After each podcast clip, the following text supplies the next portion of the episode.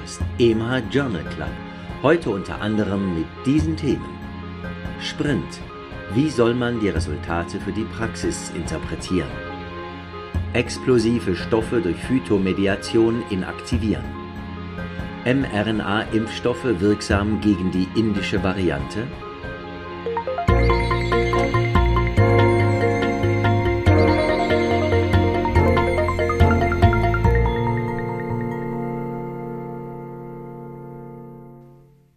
Episode wird unterstützt von Daiichi Sankyo Schweiz AG, ihrem kardiovaskulären Partner. We care for every heartbeat. Liebe Hörerinnen, liebe Hörer, herzlich willkommen zum EMH Journal Club. Schön, dass Sie uns auch heute wieder zuhören.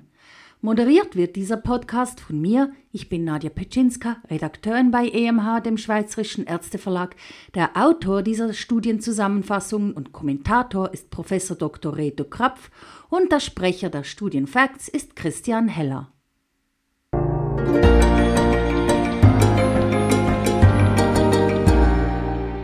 Praxisrelevant. Sprint wie soll man die Resultate für die Praxis interpretieren? Die Sprint-Studie Systolic Blood Pressure Intervention Trial hatte gezeigt, dass eine intensivere Senkung des systolischen Blutdruckes unter 120 mm Hg gegenüber unter 140 mm Hg in einer durchschnittlich 68-jährigen Risikopopulation unter anderem Diabetes mellitus chronische Niereninsuffizienz und vorbestehende kardiovaskuläre Erkrankungen zu einer signifikanten Senkung des primären kombinierten Endpunktes führte, nämlich akutes Koronarsyndrom mit oder ohne Infarkt, Schlaganfall, akute Dekompensation einer Herzinsuffizienz und kardiovaskuläre Mortalität. Der kommerzielle Studiensponsor hat daraufhin die Studie gestoppt.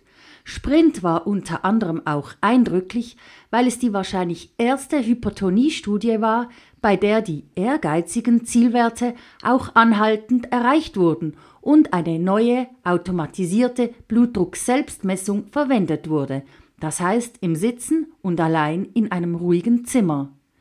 Jetzt wird, dank öffentlicher Ressourcen, über den einjährigen Verlauf nach Abschluss der Studie, das heißt Übernahme der Betreuung durch die gewohnten Gesundheitsfachleute, berichtet. Der mittlere systolische Blutdruck stieg in der Interventionsgruppe von 120 auf 127, in der Standardgruppe von 134 auf 136,5 mm Hg an. Die Blutdruckdifferenz zwischen den Gruppen sank daher von 13,9 auf 9,5 mm Hg. Leider waren in dieser Periode außerhalb der Studienbedingungen die Vorteile nicht mehr nachweisbar. In der vormaligen Interventionsgruppe stiegen gar die Fälle von dekompensierter Herzinsuffizienz signifikant mit einem P von 0,007 an.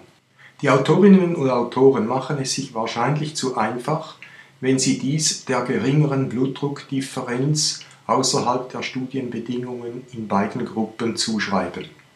Die vermehrten Nebenwirkungen in der intensiven Gruppe blieben signifikant höher, namentlich Hypotonien, Synkopen, Hyponatremie, Hyperkaliämie und akute Niereninsuffizienzen. Gerade letztere und die Hypotonien mit sekundär erhöhter Flüssigkeitszufuhr kommen als Ursache der Herzinsuffizienz mindestens ebenso in Frage. Die unangenehmen Nebenwirkungen, zum Beispiel Schwindel wegen Hypotonien, könnten auch die Compliance, zum Beispiel in Bezug auf den Diuretikagebrauch der Patientinnen und Patienten eingeschränkt haben. Diese Nachuntersuchung zeigt also, erstens, Studienresultate können oft in der Praxis nicht eins zu eins umgesetzt werden und zweitens, das systolische Blutdruckziel von weniger als 120 mm Quecksilber ist längerfristig zu ehrgeizig.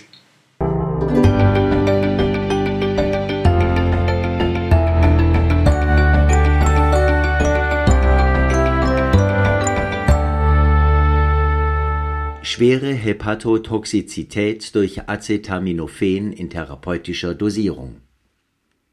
Die Acetaminophen-Toxizität wegen Überdosierung ist eine der wichtigsten Ursachen eines akuten Leberversagens. Eine schwere Hepatotoxizität kann aber auch bei therapeutischen oder fast therapeutischen Dosen auftreten, in dieser Studie unter 6 Gramm pro Tag. Die wichtigsten hochsignifikanten Risikofaktoren dabei sind gleichzeitiges Fasten und exzessiver chronischer Alkoholkonsum, beides Faktoren, die die Verfügbarkeit von Glutathion, dem wohl wichtigsten Antioxidans unseres Körpers, limitieren. Die Hepatotoxizität ist bei längerer Acetaminophen-Einnahme wahrscheinlicher und ausgeprägter, vier Tage versus ein Tag. Die als sicher angenommene Maximaldosis des Acetaminophéns ist es also doch nicht immer. Fasten vermeiden oder dann Acetaminophen absetzen und keine Verschreibung an alkoholkranke Patientinnen und Patienten ist eine der Konklusionen. Ob es eine sichere unter 4 Gramm pro Tag liegende Dosislimite gibt, ist unbekannt. Bei kachektischen Frauen kann übrigens normal dosiertes Acetaminophen eine seltene, schwere metabolische Azidose mit hoher Anionenlücke und schlechter Prognose auslösen, die sogenannte 5-Oxoprolin- oder Pyroglutamat-Azidose.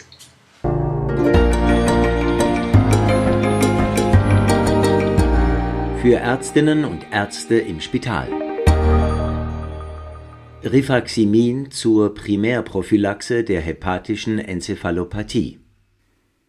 Rifaximin ist ein intestinal wirkendes, breitspektriges Antibiotikum, dessen therapeutische und sekundärprophylaktische Wirksamkeit bei der akuten Enzephalopathie respektive der Verhinderung von Rezidiven etabliert ist.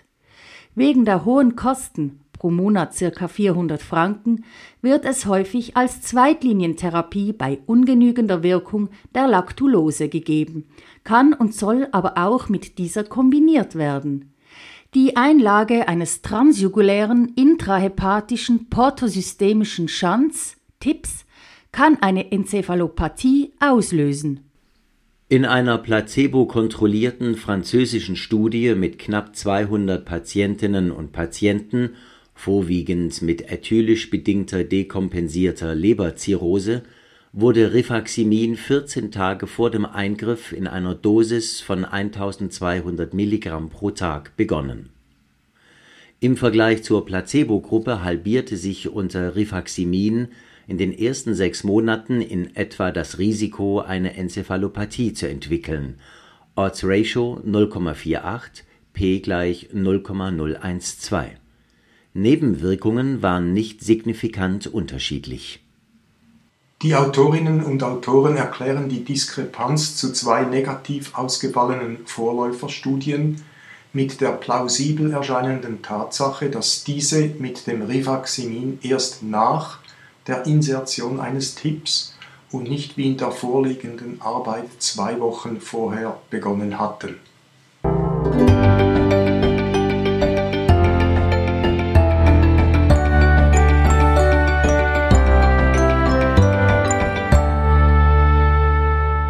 Wieder einmal etwas Chirurgisches, diesmal zur Adenotonsilektomie. Es ist zuzugeben, dass in dieser Rubrik die chirurgischen Disziplinen aus verschiedenen Gründen etwas untervertreten sind. Heute dafür etwas aus der Kinderchirurgie.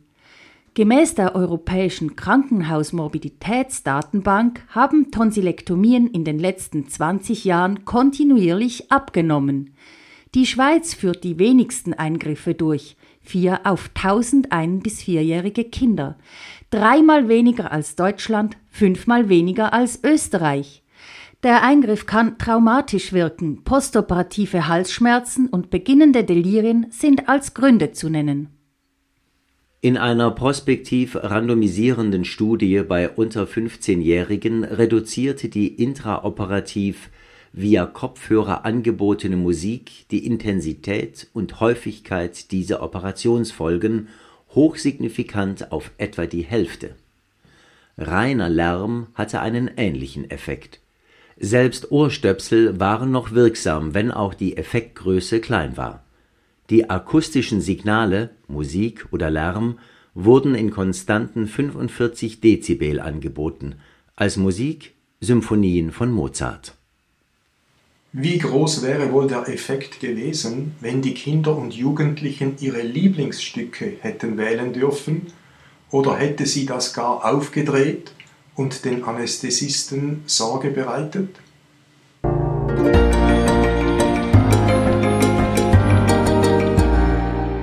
Neues aus der Biologie Explosive Stoffe durch Phytomediation inaktivieren. Die routinemäßige Verwendung von traditioneller Munition auf Waffenplätzen und Schießständen oder im Falle von Blausee mit Holz durch akzidentelle Explosionen führt zur Freisetzung von RDX. Dieser Stoff ist karzinogen und, wenn inhaliert oder oral aufgenommen, neurotoxisch. Gräser und andere Pflanzen nehmen zwar diesen Stoff auf, degradieren ihn aber nicht, so dass beim Absterben der Pflanzen der Stoff einfach lokal vorhanden bleibt und temporär freigesetzt wird. Eine große Befürchtung oder Tatsache dabei ist der Übertritt ins Grund- und Trinkwasser. In einer 20-jährigen Arbeitsphase wurde eine Gräserart mit einem bakteriellen Gen transfektiert, dessen Enzymprodukt das RDX degradieren und damit unschädlich machen kann. Von 2016 an wurde ein dreijähriger Feldtest auf einem Waffenplatz in den USA durchgeführt. Er zeigte, dass diese Gräser in einem Phytomediation genannten Prozess das RDX-Karzinogen sehr effektiv abbauen. Diese Methode wäre eine willkommene Alternative für Orte, wo das Abtragen der Humusschicht nicht möglich oder sehr teuer ist. Vielleicht in Blausee-Mitholz im Zuge der geplanten Sanierung des Munitionsdepots und der durch die Explosionen vom 19. und 20. Dezember 1947 kontaminierten Erzschichten und in Bezug auf Schweizer Seen, in denen Munition sogenannt entsorgt wurde, könnte man diese Methode allenfalls auch auf Süßwasserpflanzen adaptieren.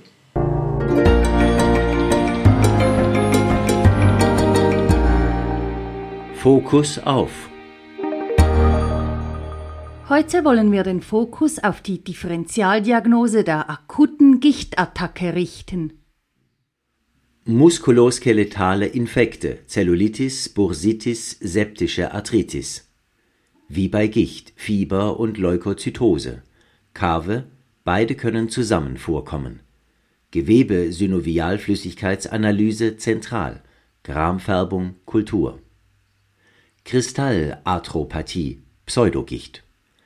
Calciumpyrophosphat-Ablagerungen können Entzündungsschübe vor allem im Gegensatz zur Gicht im Handgelenk und in den Knien auslösen. Chondrokalzinose (Röntgenbild) ist indirekter Hinweis. Kristallanalyse im Synovialpunktat wichtig, Kave auch hier, Koexistenz von Calciumpyrophosphat und Uratkristallen. Psoriasis-Arthritis Gemeinsamkeiten: Monoarthritis, Zehengrundgelenk als typischer Befallsort, Hyperurikämie, metabolisches Syndrom. Ganzes Integument inklusive behaarte Kopfhaut und Rima ani untersuchen. Polyarthritis kleiner Gelenke bei rheumatoider Arthritis. Daran denken bei vermuteter polyartikulärer Gicht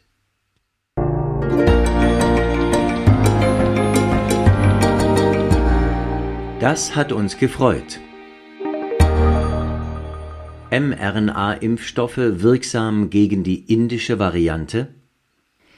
Die SARS-CoV-2-Mutante B1.617.1 als indische Variante bekannt, ist für die auch auf andere Länder überschwappende, zu massiven Fallzahlen führende zweite Infektionswelle in Indien verantwortlich. Sowohl nach mRNA-Impfungen als auch nach einem Primo-Infekt mit anderen SARS-CoV-2-Varianten entwickelten die Individuen wirksame neutralisierende antivirale Antikörper. Allerdings war diese indische Mutante um einen Faktor 7 resistenter gegen die Neutralisierungskapazität. Der weiteren Entwicklung zum Beispiel nach zusätzlichen Mutationen im S1-Spike-Protein, ist große Aufmerksamkeit zu widmen und folgende Fragen gilt es zu klären. Bleibt die neutralisierende Kapazität auch in vivo erhalten? Wie verändern sich die Transmissionsraten? Wie groß bleibt die Schutzwirkung der Impfungen und die therapeutische Wirksamkeit der in Evaluation befindlichen Medikamente?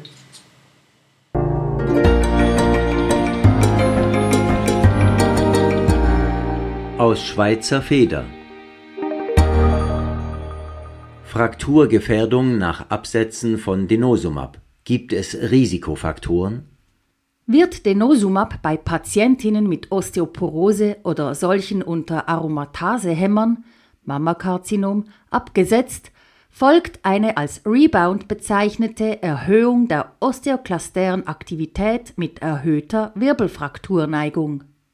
Im Rahmen der Swiss Denosumab Study Group wurden fast 800 Fälle retrospektiv analysiert. Die Beobachtungen zeigen, dass es zum Zeitpunkt des Entscheides zur Verschreibung von Denosumab keine signifikanten Risikofaktoren gibt. Allerdings sind erhöhte Knochenresorptionsmarker eine unterdurchschnittliche Zunahme (in der Tat bleibt sie oft gleich) der Knochendichte unter einer aktuellen Denosumab-Therapie sowie vorbestehende Wirbelkörperfrakturen signifikant prädiktiv für weitere, zum Teil multiple Wirbelfrakturen. Die Arbeit bestätigt den protektiven Effekt einer nachfolgenden Bisphosphonattherapie auf diesen Rebound als verschreibender Laie darf man sich wohl fragen, ob ein Verlass auf diese Risikofaktoren sicher ist oder ob man nicht routinemäßig Bisphosphonate als Folgetherapie verordnen soll. Man kann auch folgender Frage nicht aus dem Weg gehen, nämlich welches ist der Stellenwert von Denosumab, wenn ich nach Absetzen noch korrigierend eingreifen muss?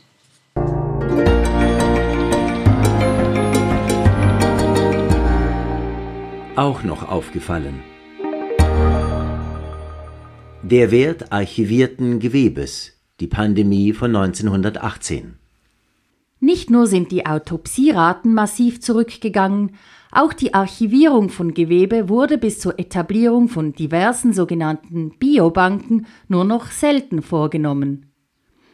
Forschern des Robert Koch Institutes gelang es nun, aus archiviertem Lungengewebe von zwei Soldaten aus Berlin und einer jungen Münchnerin das Genom des RNA-Virus Influenza A Variante H1N1 vollständig oder in großen Teilen zu sequenzieren die Daten stammen von Opfern der ersten milderen Welle der Pandemie von 1918 und können zu Daten der genomischen Sequenzierung von Viren respektive deren Polymerase aus Nordamerika, Alaska, in Beziehung gesetzt werden.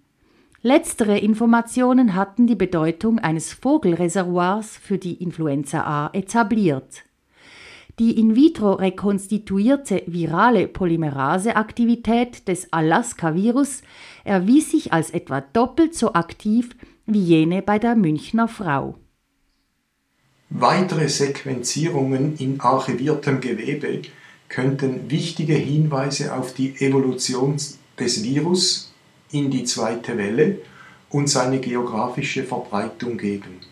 Es wird geschätzt, dass die damalige Pandemie mindestens 50 Millionen Todesopfer forderte.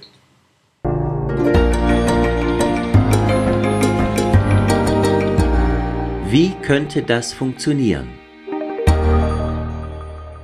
Eisenüberlastung im ZNS bei Gelenkimplantaten?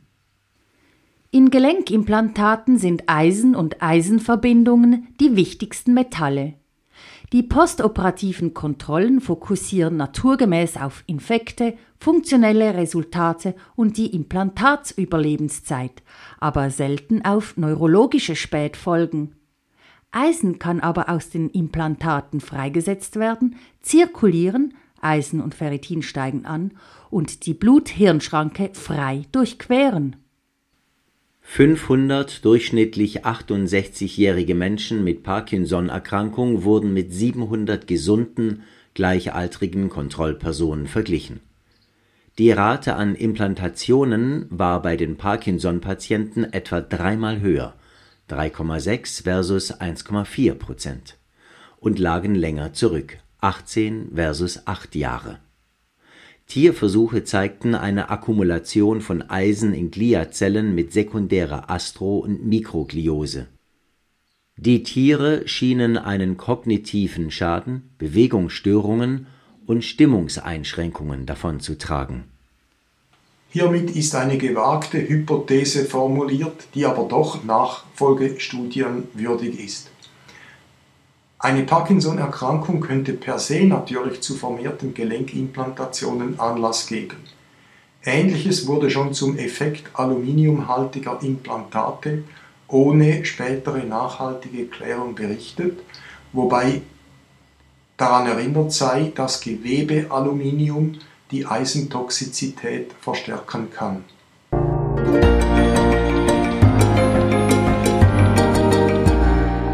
Und ganz zum Schluss. Effekt von ACE-Hämmern und Angiotensin-Rezeptorblockern auf Progression von Lungenemphysem und COPD.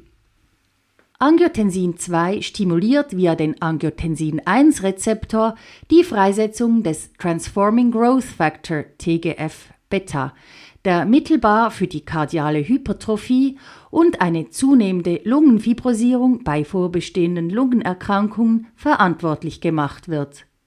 Nun zeigt eine Studie, dass die Therapie mit Angiotensin Converting Enzyme Inhibitoren ACEI oder Angiotensin Rezeptor Blockern ARB, die also den TGF-Beta supprimieren, einen protektiven Effekt hat. Dies bei vormaligen und aktuellen Rauchern mit spirometrischer und bildgebender Diagnose einer COPD respektive eines Lungenemphysems. Bei einer Verlaufsbeobachtung von fünf Jahren hatte die kontinuierliche ACEI oder ARB-Therapie einen signifikant bremsenden Effekt auf die Emphysemprogression und den weiteren Abfall der Lungenfunktion, dies im Vergleich zu Patientinnen und Patienten ohne ACEI oder ARB. Eine interessante Beobachtung, die pathophysiologisch und Kraft vorbestehender indirekter Evidenz in Tiermodellen und beim Menschen plausibel erscheint.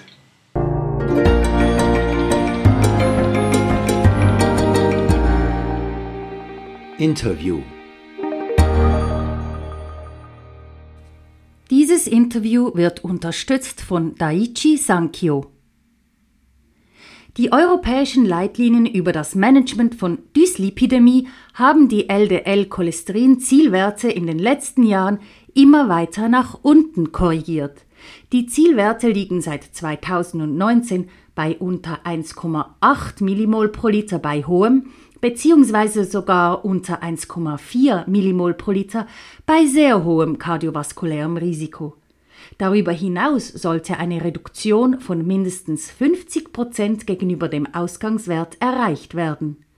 Vor allem bei Patientinnen und Patienten mit hohem oder sehr hohem kardiovaskulärem Risiko sind die Zielwerte schwierig zu erreichen. Dabei würden Patienten vor allem in der Sekundärprävention von einem LDL-Cholesterinwert unter 1,4 Millimol pro Liter profitieren. Hier bei mir ist jetzt Herr Professor Walter Riesen. Er ist ein ausgewiesener Experte im Bereich LDL-Cholesterin und Lipide und Mitglied des Review Committees der 2019 ESC Dyslipidemie Guidelines. Herr Professor Riesen, herzlich willkommen und schön, Sie hier zu haben. Vielen Dank auch für Ihre Zeit. Nun zu meiner ersten Frage. Wieso sind die LDL-Cholesterin-Zielwerte so tief angesetzt? Die LDL-Zielwerte hängen vom Risiko für kardiovaskuläre Ereignisse ab. Es hat sich im Verlauf der Zeit in Studien mit immer wirksameren Medikamenten gezeigt, dass je tiefer der LDL-Cholesterinwert ist, desto niedriger das kardiovaskuläre Risiko ist. Dabei ist die Risikosenkung unabhängig von der Art der Senkung des LDL-Cholesterins, ob das medikamentös oder anders ist. Es ist allein der erreichte Wert und die prozentuale Senkung des LDL-Cholesterins sind maßgebend. Wir haben nun also gehört, ein tiefer LDL-Wert bedeutet ein niedrigeres kardiovaskuläres Risiko. Wie sieht es denn bei der Atherosklerose aus? Kann man durch eine Cholesterinsenkung die Atherosklerose rückgängig machen? Man kann die sogenannten atherosklerotischen Plaques durch Senkung des LDL-Cholesterins stabilisieren und es gibt Daten aus acht verschiedenen Studien, die alle zeigen, dass wenn das LDL-Cholesterin unter 2 Millimol gesenkt wird, eine Regression der Plaque eintritt. Ist der LDL-Cholesterinwert dagegen über 2 Millimol pro Liter, nimmt die Progression der Plaque zu. Die Plaques können also tatsächlich beeinflusst werden. Und jetzt wagen wir einen Blick ins Tierreich. Dort scheint ja der Mensch einzigartig zu sein in Bezug auf das Plasma-LDL-Cholesterin. Wie sieht es also im Tierreich aus? Wir sind die einzigen Lebewesen, die LDL-Cholesterinwerte über 5 Millimol aufweisen können. Die meisten Lebewesen haben Werte unter 1,5 Millimol oder sogar unter 0,5 gleich wie die Säuglinge, die auch Werte unter 0,5 Millimol pro Liter haben. Die Tiere haben auch keine Herzinfarkte. Gut, sie werden nicht ganz so alt wie wir, aber sie haben eben wesentlich tiefere Werte. Auch die indigenen Völker in Afrika, die äh, Sammler ähm, und Jäger, die haben ebenfalls derart tiefe Werte, nicht so wie die Amerikaner und die Europäer. Das ist ja wirklich sehr interessant. Nun aber zu einem ganz anderen Thema. Man hört ja oft, dass diese Guidelines und Zielwerte zu sehr von der Pharmaindustrie beeinflusst würden. Gibt es denn neben Studien mit Medikamenten weitere Hinweise darauf, dass ein tiefes LDL-Cholesterin von Vorteil ist? Es sind nicht nur die medikamentösen Interventionsstudien, die gezeigt haben, dass tiefere LDL-Cholesterinwerte besser sind. Es sind auch Beobachtungsstudien an Populationen, die tiefe Cholesterinwerte aufweisen im Vergleich zu solchen, die hohe Werte haben. Es zeigte sich dabei, dass tiefere Werte mit weniger kardiovaskulären Ereignissen vergesellschaftet sind. Und der schlagendste Beweis sind genetische Studien bei Personen, die Genmutationen haben, die zu tiefen LDL-Werten und solchen, die äh, Mutationen haben, die zu hohen Werten führen.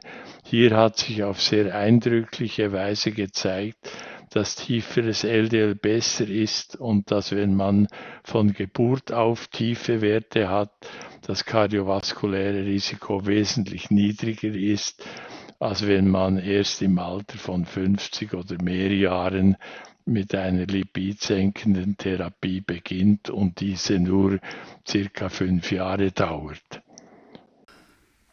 Und nun komme ich schon zu meiner letzten Frage. Können Sie bitte kurz und knapp zusammenfassen, was sind die wichtigsten Punkte, die unsere Hörerinnen und Hörer mitnehmen können? LDL-Cholesterin ist neben Rauchen und hohem Blutdruck und leider auch dem Alter, das wir nicht beeinflussen können, einer der wichtigsten und am besten untersuchten kardiovaskulären Risikofaktoren. Je niedriger das im Blut zirkulierende LDL-Cholesterin ist, desto geringer ist das Risiko für ein kardiovaskuläres Ereignis Und je früher das LDL-Cholesterin niedrig gehalten wird, desto größer ist der entsprechende Effekt auf das kardiovaskuläre Risiko. Also je tiefer, desto besser und je früher, desto besser. Dem ist nichts mehr hinzuzufügen. Herr Professor Riesen, ganz herzlichen Dank für dieses spannende Interview. Gerne geschehen. Dieses Interview wurde unterstützt von Daiichi Sankyo.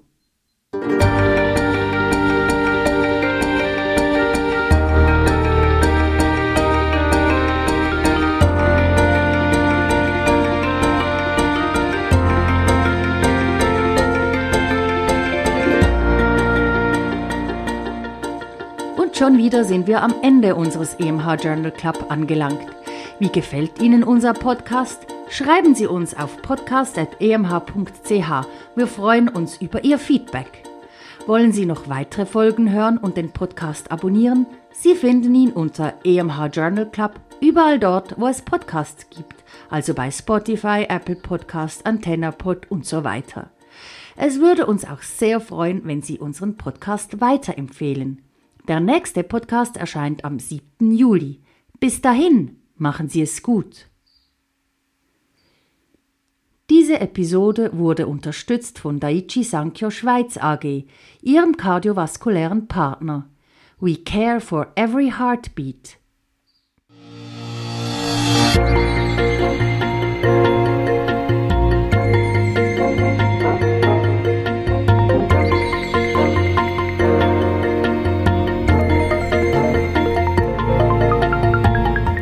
Sie hörten EMH Podcast, EMH Journal Club.